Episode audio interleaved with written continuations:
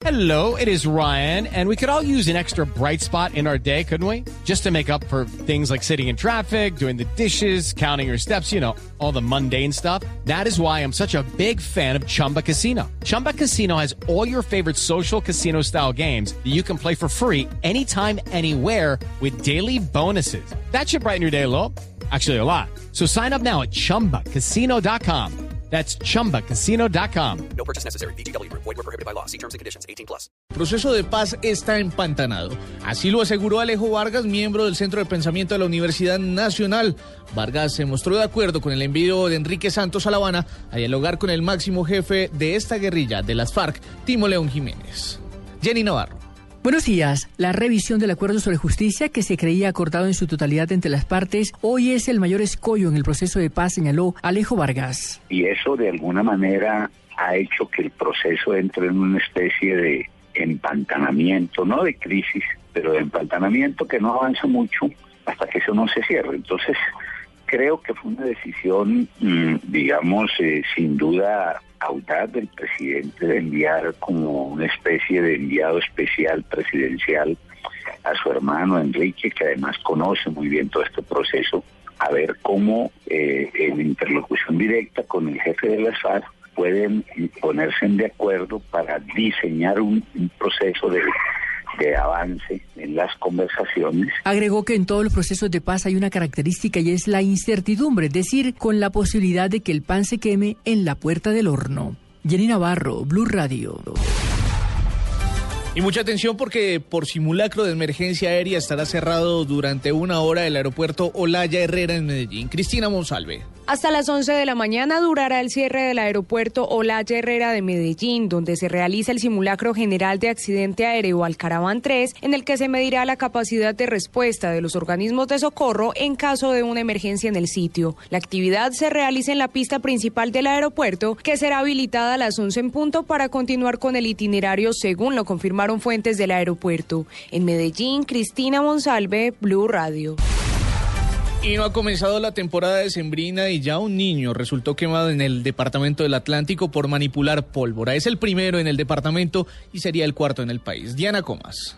El menor de 10 años de edad sufrió severas lesiones ocasionadas por un juego pirotécnico conocido como volcán que explotó cuando jugaba con otros niños intentando saltarlo durante una fiesta de cumpleaños. Juan Carlos Bilbao, gerente del Centro de Salud de Polo Nuevo, donde fue atendido inicialmente, entrega el reporte. Un volcán, de los que llaman volcán, el cual le explotó en la región glútea, eh, el cual le produjo unas heridas eh, profundas a nivel de glúteo derecho y quizás con compromiso eh, de finter anal.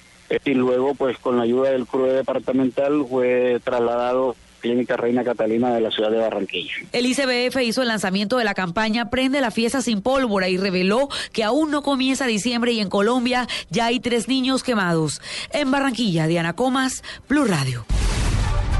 10 de la mañana, 7 minutos. En el departamento del Huila, los pescadores artesanales en el río Magdalena están preocupados porque los peces están muriendo. En los lugares aledaños atribuyen el hecho a la entrada de producción de la energía en la represa del Quimbo. Edgar Donoso.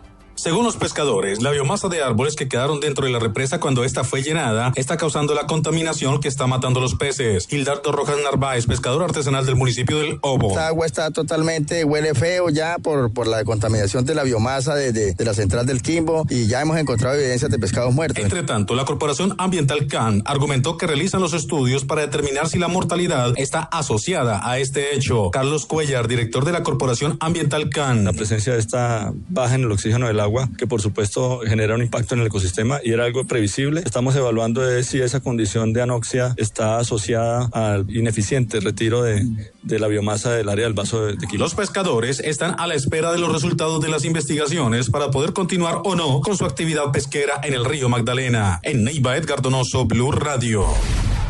En noticias internacionales, rebeldes sirios retomaron el control de dos aldeas que estaban en manos del grupo Estado Islámico. María Camila Correa.